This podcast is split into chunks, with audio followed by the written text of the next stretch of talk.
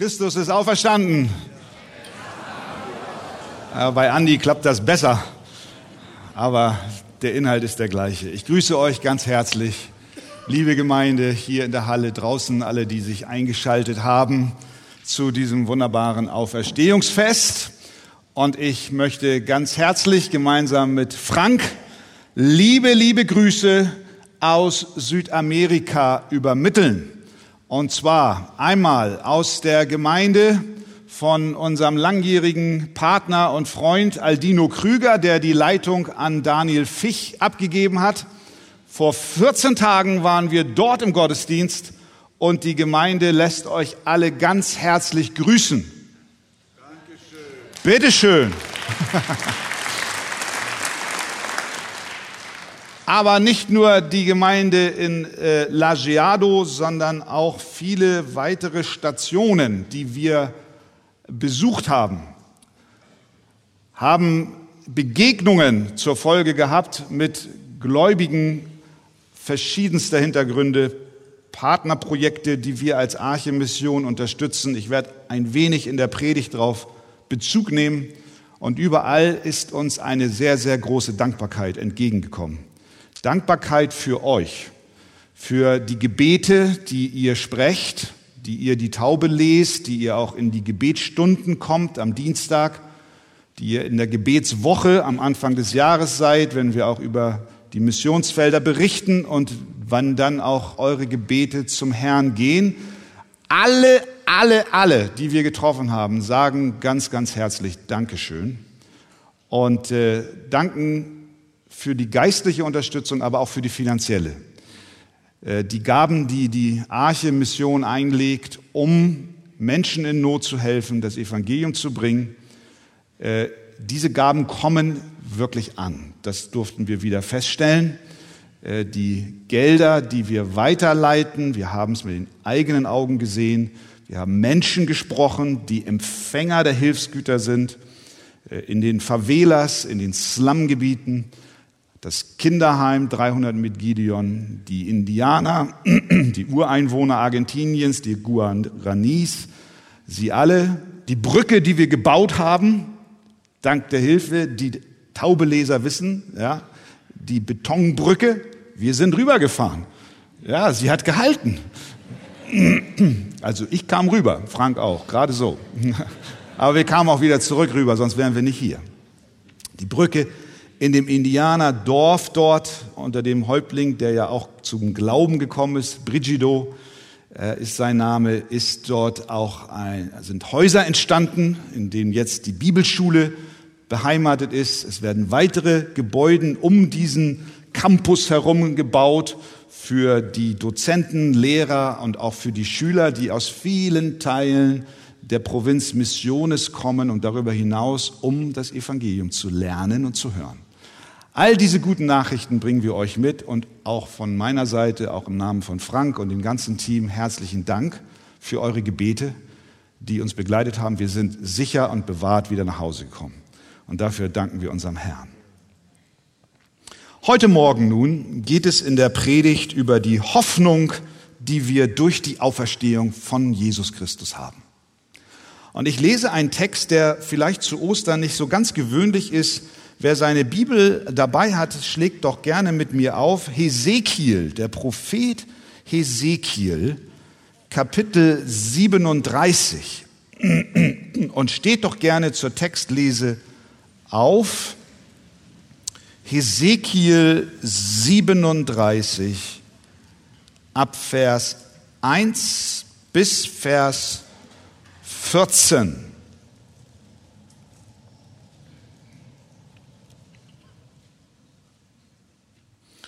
Die Hand des Herrn kam über mich und der Herr, das ist Hesekiel, der das hier berichtet, und der Herr führte mich im Geist hinaus und ließ mich nieder mitten auf der Ebene.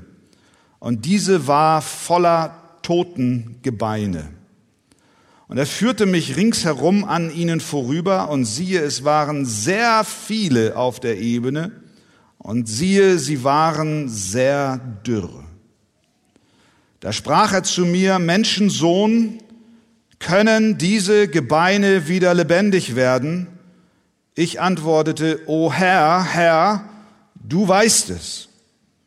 Da sprach er zu mir, Weissage über diese Gebeine und spricht zu ihnen, ihr verdorrten Gebeine, hört das Wort des Herrn. So spricht Gott, der Herr, zu diesen Gebeinen.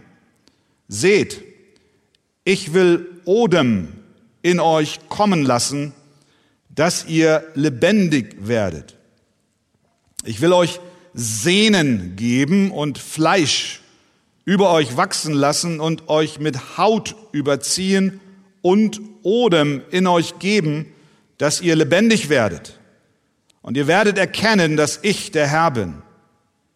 Da weiß sagte ich, wie mir befohlen war, und als ich weiß sagte, entstand ein Geräusch. Und siehe eine Erschütterung. Und die Gebeine rückten zusammen, ein Knochen zum anderen. Und ich schaute und siehe, sie bekamen Sehnen. Und es wuchs Fleisch an ihnen. Und es zog sich Haut darüber, aber es war noch kein Odem in ihnen. Da sprach er zu mir, richte eine Weissagung an den Odem Weissage, Menschensohn, und spricht zum Odem, so spricht Gott der Herr. Odem, komme von den vier Windrichtungen und hauche diese Getöteten an, dass sie lebendig werden. So weissagte ich, wie er mir befohlen hatte, da kam der Odem in sie und sie wurden lebendig und stellten sich auf ihre Füße, ein sehr, sehr großes Heer. Und er sprach zu mir, Menschensohn, diese Gebeine sind das ganze Haus Israel. Siehe, sie sprechen, unsere Gebeine sind verdorrt und unsere Hoffnung ist verloren. Es ist aus mit uns. Darum weissage und spricht zu ihnen, so spricht Gott der Herr.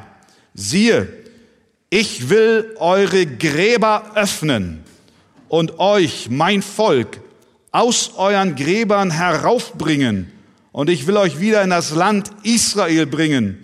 Und ihr sollt erkennen, dass ich der Herr bin, wenn ich eure Gräber öffne und euch, mein Volk, aus euren Gräbern heraufbringen werde.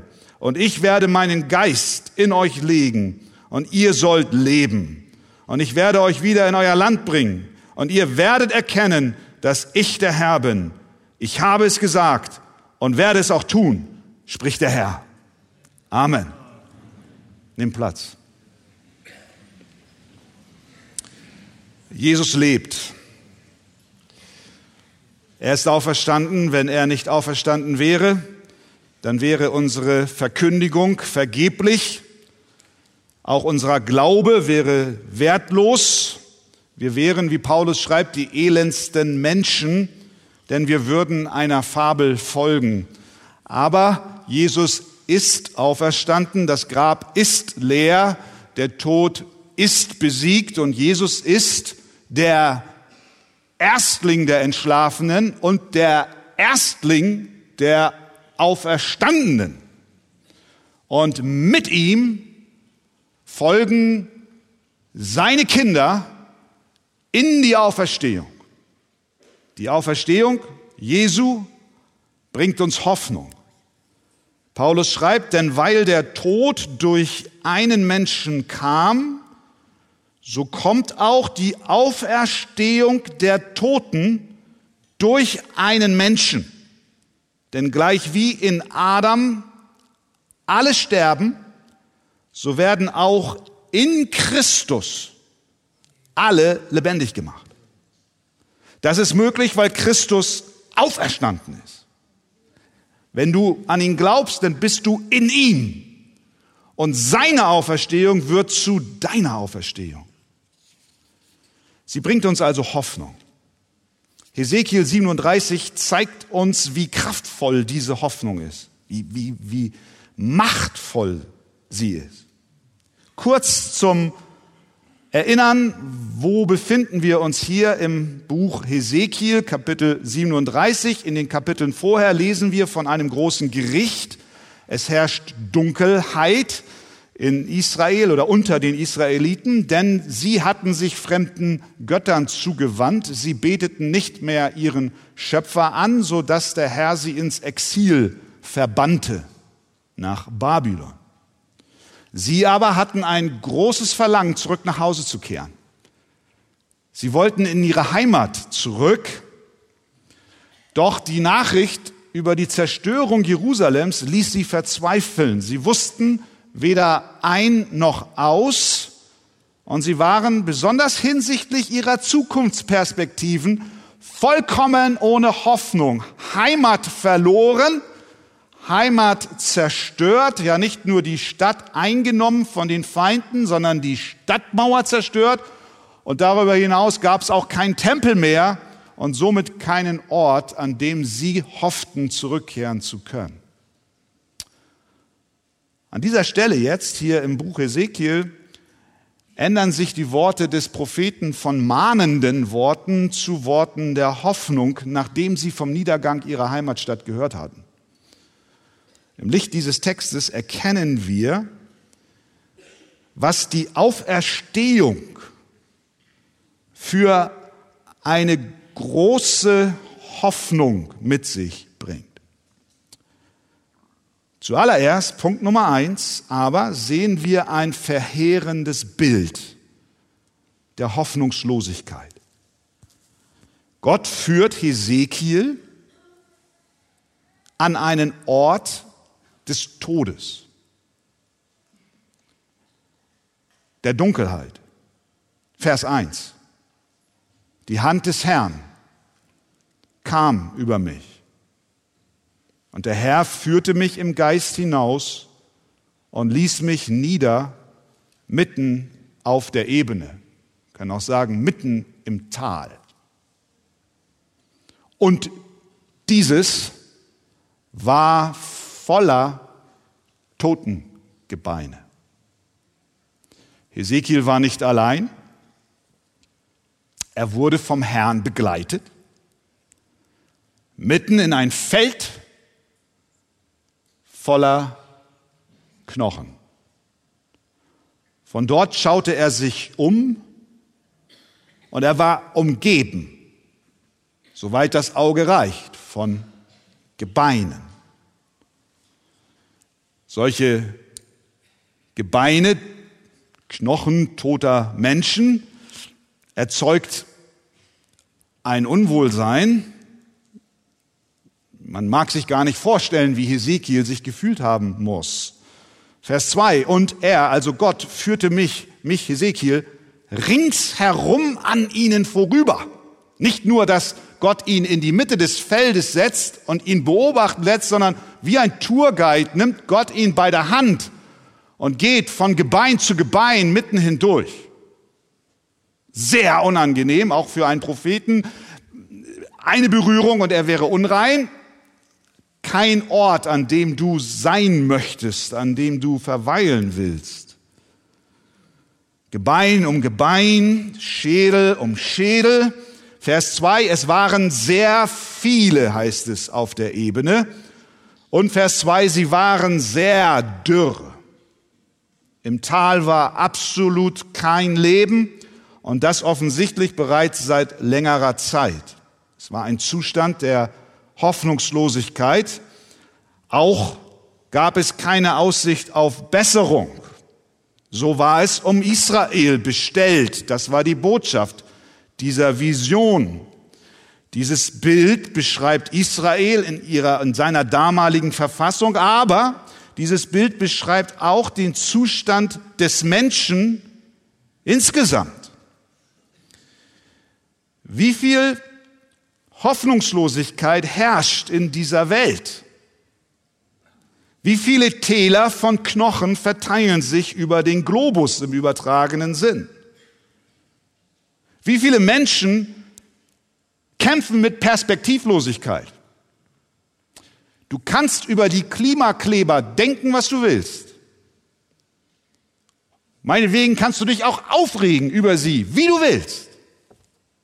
Und sie geben uns allerhand Anlass, dass wir uns ärgern. Aber eins ist klar. Beim genaueren Hinsehen sind sie von Angst und Perspektivlosigkeit getrieben. Sie sehen keine Hoffnung mehr. Sie befinden sich in einem Feld voller Totengebeine. Kein Leben. Letzte Generation. Nach uns nur noch Tod. Auf unserer Missionsreise nach Brasilien und Argentinien sind wir vielen Menschen begegnet, auch solchen, die sich ebenso in solchen Tälern des Todes befinden. Kinderheim 300 mit Gideon, das die Arche schon seit Jahrzehnten unterstützt. Wir sprachen mit den Mitarbeitern. Ich kann mich erinnern an ein Gespräch in einem der Räume von den Mitarbeitern und wir haben die Schwester dort, die dort arbeitet, interviewt und gefragt, was sind das für Kinder, die hier zu euch kommen? Originalantwort, ich habe es aufgenommen mit meinem Diktiergerät, abgetippt für diese Predigt. Sie sagt, wenn die Kinder zu uns kommen, dann weinen und schreien sie oft. Sie sind spärlich gekleidet. Manchmal haben sie fast nichts am Leib. Alles, was sie mitbringen, ist das Hemd, das sie tragen. Oft sind sie körperlich verletzt. Sie werden zu Hause viel geschlagen. Die meisten kommen aus Familien, in denen Drogen und Alkohol konsumiert werden. Einige kommen direkt aus dem Krankenhaus. Weil niemand sie dort besucht und sich um sie kümmert, leitet die Klinik sie an uns weiter. In den Favelas, den armen Vierteln Lajeados, besuchten wir Familien die regelmäßig Lebensmittelhilfen aus der Arche bekommen. Eine Frau, Emily, wohnt in einer heruntergekommenen Hütte, allein mit fünf Kindern. Ihr Mann in die Drogen abgerutscht, inzwischen wohl frei davon, nimmt sich eine andere und gründet eine neue Familie. Emily steht da mit fünf Kindern in einer Bretterbude, die bei uns nicht mal ein Hühnerstall ist. Fällt von toten Gebeinen auf sich allein gestellt. Sie dankt euch für die regelmäßige Lebensmittelhilfe, die sie bekommen. Das Leben fühlt sich für sie oft an wie ein Feld voller Gebeine. Wie soll die Zukunft werden? Wie komme ich aus meiner Not heraus? Die Welt schreit und sie ächzt unter dem Elend des Todes. Wie sieht es bei dir aus? Sind auch deine Perspektiven verschwunden? Fühlst du als wäre auch dein Leben wie ein Feld mit Schädeln übersät. Aber dieses Bild beschreibt noch mehr als in Anführungszeichen nur, und das sage ich mit Vorsicht, nur ein verzweifeltes Leben im Hier und Jetzt. Dieses Bild geht noch tiefer. Es zeigt uns unseren geistlichen Zustand abseits von Gott. Wir werden durch Hesekiel an unsere geistliche Finsternis und unseren geistlichen Tod erinnert. Der Epheserbrief im Neuen Testament erklärt uns, dass wir ja nicht nur Beobachter dieses Feldes sind und sehen, wie andere tot sind, sondern der Epheserbrief erklärt uns, wir sind selbst Teil dieses Todes. Auch ihr, schreibt Paulus, die ihr tot wart durch Übertretungen und Sünden, in denen ihr einst gelebt habt nach dem Lauf dieser Welt. Hören wir das? Paulus sagt, ihr habt gelebt nach dem Lauf dieser Welt, aber ihr wart doch tot. gelebt und doch tot. Geistlich tot, physisch gelebt in dieser Sünde und in, dieser, in diesem Verderben. Gelebt und doch tot. Der Leib am Leben, aber unser Geist, sofern wir Christus nicht kennen, liegt wie Knochen auf dem Feld. Und genau darin liegt die wahre Hoffnungslosigkeit, die größer ist als das, was uns menschlich an Bedrängnis widerfährt. Das ist wirklich unser Elend, unsere Trennung von Gott. Aber denken wir daran, wie unser Text beginnt.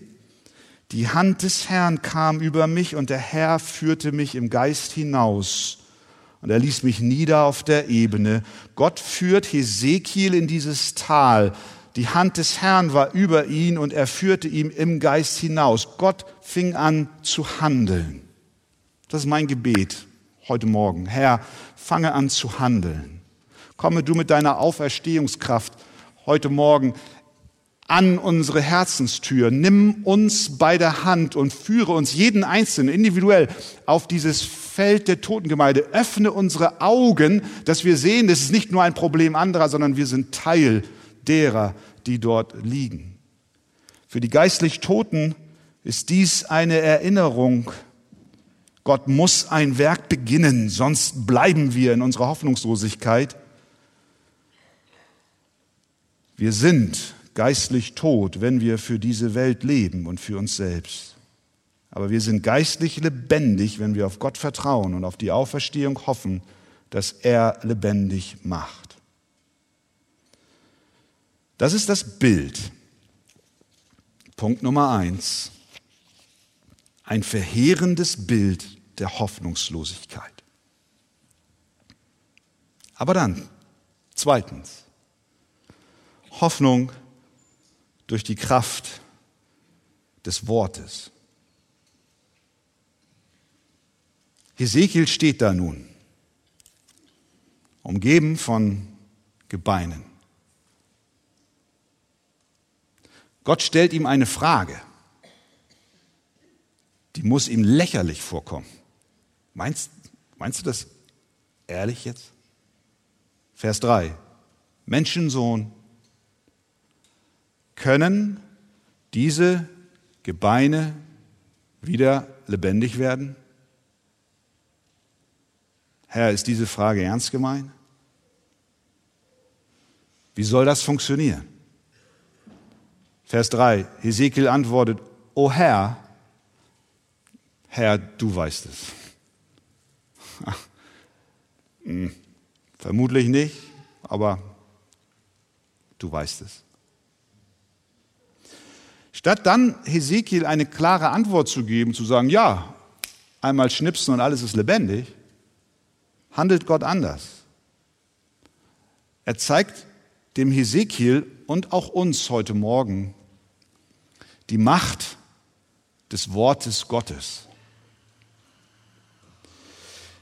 Gott bittet Hesekiel, diesen Knochen zu predigen. Aber was sagt man zu einer Versammlung von Toten?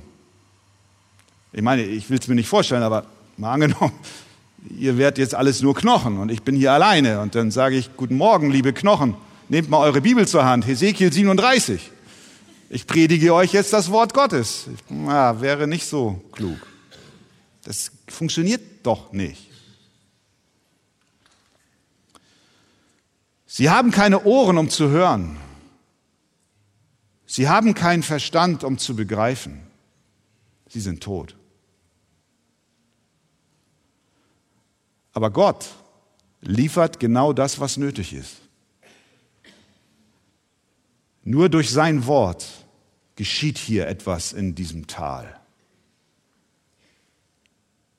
Weissage, sagt er, Vers 4, über diese Gebeine und spricht zu ihnen. Ihr verdorrten Gebeine, hört das Wort des Herrn.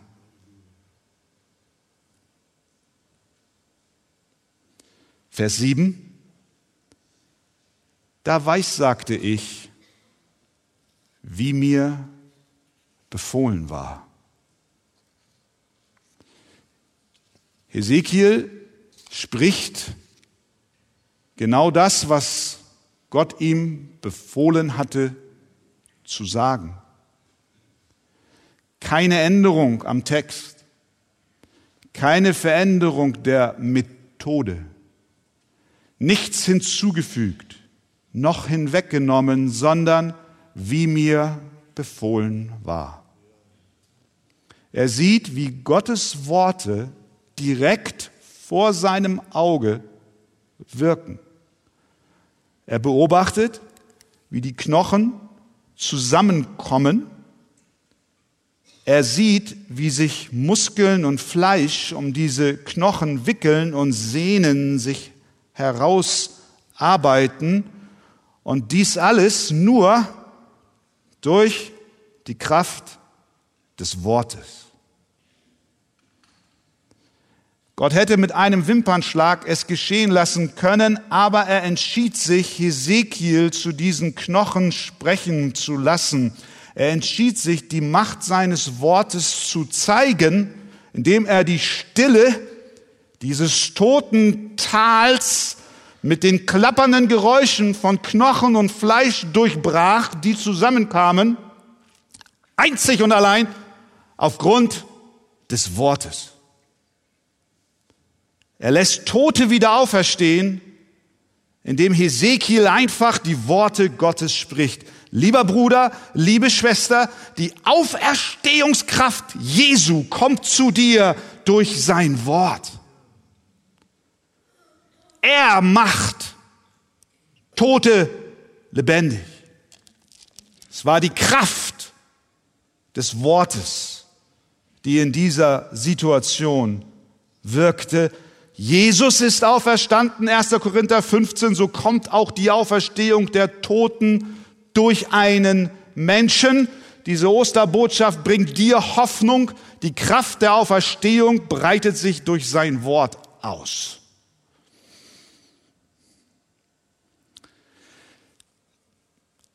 Lasst uns auf die Kraft des Wortes vertrauen. Das tun auch die Guarani, Ureinwohner Argentiniens, die wir auf unserer Reise besucht haben. In den Urwäldern der Provinz Misiones gibt es etwa 10.000 von ihnen. Sie sind am Rand der Gesellschaft und von vielen Argentiniern argwöhnisch beobachtet, leben in Armut, haben vielfache Probleme. Auch Alkohol ist weit verbreitet unter ihnen, ungeklärte Landfragen, Besitzfragen, Arbeitslosigkeit, vieles mehr bestimmt ihr Leben. Vor allem brauchen auch sie eine lebendige Hoffnung. In Paraguay, auch in Bolivien, haben sich ganze Dörfer aus diesen Volksstämmen zu Jesus bekehrt. Von dort werden Missionare nun in diese letzten 10.000 in Argentinien gesendet, zum Beispiel eine Missionarin namens Orfa, die wir auch als Gemeinde in ihrem Dienst unterstützen, ebenso wie eben der schon genannte Häuptling Brigido, der sich vor einigen Jahren bekehrt hat und nun, getrieben von der Liebe Jesu, seinen Landsleuten, die dort liegen wie ein totes Feld die Botschaft des Evangeliums bringt. Aber was machen sie? Wie gehen sie vor, unsere Glaubensgeschwister, der Ureinwohner dort? Rütteln sie an den Knochen? Versuchen sie methodisch, diese zusammenzufügen? Es macht doch überhaupt keinen Sinn. Es bedarf einer Gotteskraft, so wie wir es hier bei Hesekiel sehen. Und deswegen predigen sie. Sie verkündigen das Evangelium den toten Gebeinen in der Hoffnung und Gewissheit, dass die Auferstehung aus den Toten auch zu ihnen kommt und wirksam unter ihnen wirkt. Denn Christus hat den Tod besiegt, das Grab konnte ihn nicht halten und er ist auferstanden. Es war sehr, sehr beeindruckend für mich persönlich. Es war eines ein, eines von vielen Highlights auf der Reise, als wir in diese kleine Kapelle kamen, in dem der Missionar Jorge Bibelunterricht gab den Ureinwohnern, Wir saßen kurz eine Zeit lang dabei, haben nichts verstanden, aber es hörte sich alles richtig an. Äh, zumindest waren die Bibeln aufgeschlagen, sofern sie es lesen konnten, weil, und das ist der Punkt, dann war der Unterricht zu Ende. Sie arbeiten auch viel mit Bildern. War der Unterricht zu Ende und äh, dann blieben ein paar junge Brüder. Und wer die Taube liest, nochmal, ich mache heute Werbung für die Taube. Ihr müsst die Taube lesen. Da sind die äh, Berichte aktuell enthalten über die Missionsarbeit. Und ihr Lieben, ich hatte wirklich das Gefühl in diesem Moment, als ich dann da saß mit vier, fünf jungen Brüdern aus den Guaranis, zusammen mit Missionar Jorge, wie sie uns zeigen, wie sie die Bibel in die Sprache ihrer Landsleute übersetzen. Es ist eines der letzten unerreichten Völkern. Und ich sehe das und ich sehe diesen Monitor und ich sehe dieses Programm, was auf der einen Seite die Sprache der Indianer zeigt, auf der anderen Seite die spanische Sprache. Und ich sehe, das Ganze ist koordiniert und hat Substanz in Zusammenarbeit mit Wycliffe Bibelübersetzung. Und dann sehe ich diese Brüder da sitzen und sie sagen, danke Archegemeinde, ihr macht es durch eure Spenden möglich, dass wir nicht arbeiten müssen. Wir arbeiten, bekommen nun Geld von euch, damit wir diese Bibelübersetzung fertigstellen. Es hatte für mich etwas Historisches. Ich habe keine Ahnung. Vielleicht ah, könnt ihr euch das vorstellen? Du, du bist dort und hast Brüder,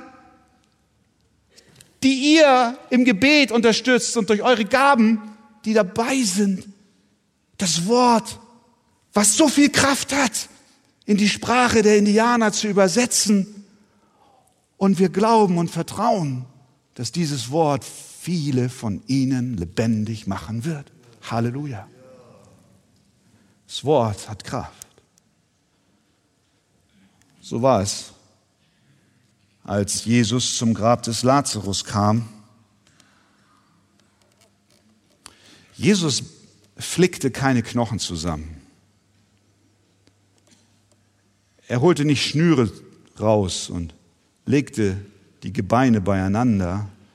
Alles, was er tat, war mit lauter Stimme zu rufen, Lazarus, komm heraus. Und durch die Kraft seines Wortes wurde der Mann auferweckt und er kam heraus. Keine Formel, keine Machtdemonstration irgendeiner Art, sondern nichts weiter als Worte, die diesen Mann auferstehen ließen. Das ist die Macht des Wortes Gottes, Leben in das Leblose zu bringen, weil Christus der Erstling der Auferstandenen ist. Der Herr sagt zu Hesekiel, Weissage über diese Gebeine und spricht zu ihnen, ihr verdorrten Gebeine, hört das Wort des Herrn. Mit anderen Worten, Archegemeinde, lieber Christ, liebe Schwester, lieber Bruder, verkündige das Wort, glaube dem Wort, vertraue der Kraft des Wortes, predige, predige neues Leben verkündige neues Leben, verkündige Christus. Und während du es tust, werden Wunder geschehen. Das ist die Kraft des Wortes Gottes. Tote werden lebendig gemacht. Drittens, nicht nur Hoffnung durch die Kraft des Wortes, sondern auch Hoffnung durch die Kraft des Geistes. Am Ende von Vers 8 macht Hesekiel dann eine Beobachtung. Und ich schaute, sagt er dort, und siehe, sie bekamen Sehnen und es wuchs Fleisch an ihnen und es zog sich Haut darüber, aber es war noch kein Odem in ihnen. In diesem Tal wurde Leben gegeben, beginnend mit dem Wort.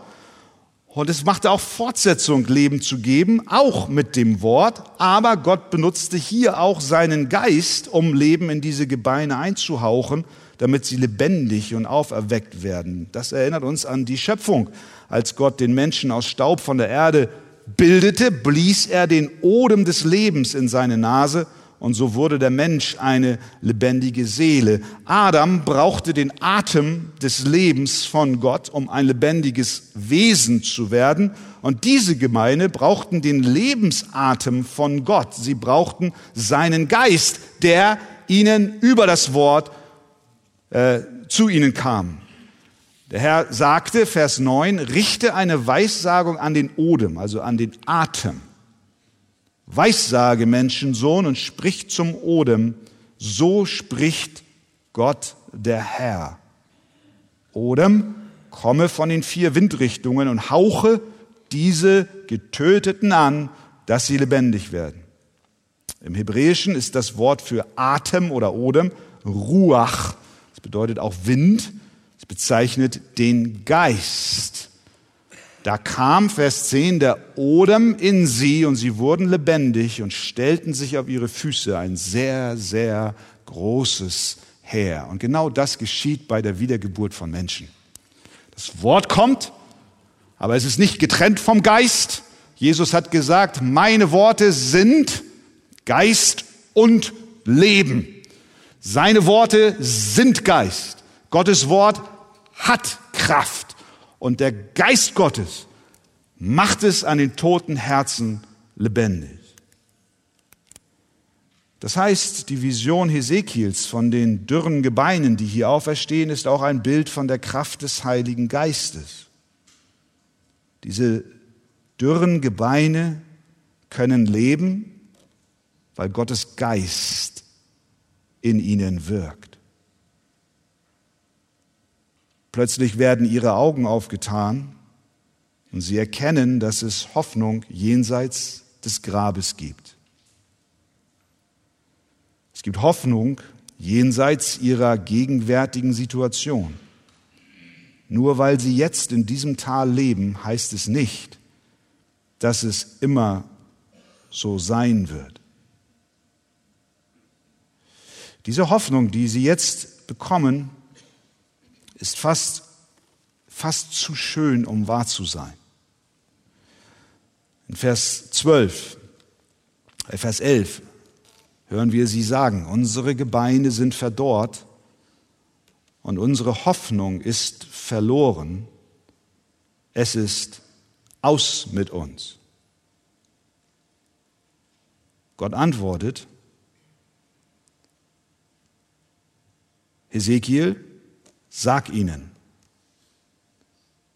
so spricht Gott der Herr, Vers 12.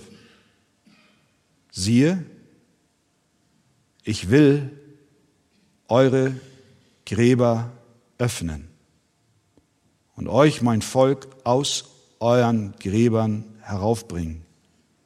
Und ich will euch wieder in das Land Israel bringen. Und ihr sollt erkennen, dass ich der Herr bin, wenn ich eure Gräber öffne und euch mein Volk aus euren Gräbern heraufbringen werde. Und ich werde meinen Geist in euch legen und ihr sollt leben. Und ich werde euch wieder in euer Land bringen und ihr werdet erkennen, dass ich der Herr bin. Ich habe es gesagt und werde es auch tun, spricht der Herr. Gott erinnert sie und er sagt, ihr seid mein Bundesvolk. Ich habe euch Verheißungen gegeben und meine Verheißungen werde ich auch umsetzen. Für sie waren die Dinge hoffnungslos, aber Gott hat ihnen gesagt, er wird ihre Gräber öffnen und sie in ihr Land zurückbringen. Hier haben wir eine Botschaft für die Kinder Gottes an diesem Ostermorgen.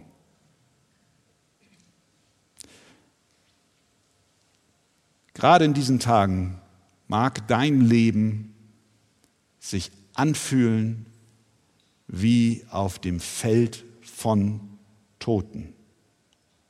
Hoffnungslos, aus welchen Gründen auch immer. Elend. Du hast keine Kraft, dir vorzustellen, dass es eine Perspektive gibt. Deine Sorgen sind zu groß, als dass sie gelöst werden könnten. Vielleicht sind heute Morgen auch Glaubensgeschwister hier in der Versammlung oder draußen an den Bildschirmen, die sich durch ihre Sünde selbst belastet haben und du wiederum gefallen bist und zu dir sagst, es gibt keine Hoffnung. Ich komme aus diesem Strudel nicht heraus, in dem ich hineingeraten bin. Du sagst wie Israel, unsere Gebeine sind verdorrt und unsere Hoffnung ist verloren, es ist aus mit uns. Manchmal fühlt sich auch das Christenleben so an, als würden wir uns nur abrackern und kämpfen. Manchmal sehen wir nicht, wie die Kraft des Geistes in unserem Leben wirkt. Doch heute am Ostersonntag darf die Auferstehungskraft Gottes in Jesus Christus zu dir kommen. Ganz neu sollst du heute auferstehen. Aus deinem geistlich lethargischen Zustand, aus deiner Bedrückung und Niedergeschlagenheit, aus deiner Perspektivlosigkeit kommt Gott und zeigt dir Christus, den Erstling der Auferstandenen. Und er sagt, mit ihm kommt Leben auch zu dir. Durch sein Wort und durch seinen Geist. Glaube es und vertraue darauf. Es ist ein Aufruf an uns alle. Ohne die Auferstehung Jesu haben wir keine Hoffnung. Wir haben kein Leben, wir haben nichts, worauf wir schauen können. Und deswegen, ihr Lieben, ist auch, das ist kein Slogan, sondern da bin ich fest von überzeugt, die einzige Hoffnung für die Klimakleber ist Jesus Christus. Wirklich. Es gibt abseits von unserem Herrn und Heiland keine Hoffnung in dieser Welt. Die Welt wird vergehen, aber Christus will bleiben. Ohne die Auferstehung sind Menschen verloren. Du brauchst Jesus. Ohne die Auferstehung haben wir auch als Gläubige weder Kraft für heute, geschweige denn für morgen. Ohne die Auferstehung haben wir keine Hoffnung auf irgendetwas, aber die Auferstehung Jesu gibt uns Zuversicht, die wir brauchen. Gottes Verheißungen sind immer wahr. Vers 14, letzter Satz in unserem gelesenen Text. Ich habe es gesagt und werde es auch tun, spricht der Herr. Der Tod ist verschlungen in Sieg. Tod, wo ist dein Stachel? Totenreich, wo ist dein Sieg? Der Stachel des Todes aber ist die Sünde, die Kraft der Sünde aber ist das Gesetz. Gott aber sei Dank der uns den Sieg gibt durch unseren Herrn Jesus Christus. Es gibt keinen Grund für dich zu sagen, dass deine Gebeine verdorrt sind und deswegen keine Hoffnung mehr da ist, denn Jesus hat gesiegt. Er hat auch deinen Tod überwunden. Er ist auferstanden und er wird dir neues Leben schenken. Für diejenigen also unter uns, die in Sünde gefallen sind, gibt es eine große Hoffnung in dem Erlösungswerk Christi. So wie diese Gebeine hoffnungslos dalagen und Gott sie durch Wort und Geist zum Leben rief, so ruft er auch, ruft er auch dich. Hör sein Wort, kehre um. Und hier sind auch Menschen, die so etwas noch nie gehört haben. Du dachtest, Ostern sei ein Fest der Hasen, aber nicht der Auferstehung. Darf ich dir ganz freundlich den Hinweis geben, dass du damit falsch gelegen hast. Es gibt keine wahre Hoffnung in dieser Welt ohne den auferstandenen Jesus. Und dieser Jesus ruft auch dir in deine Dunkelheit zu. Steh auf, glaube, kehre um, ich schenke dir Leben.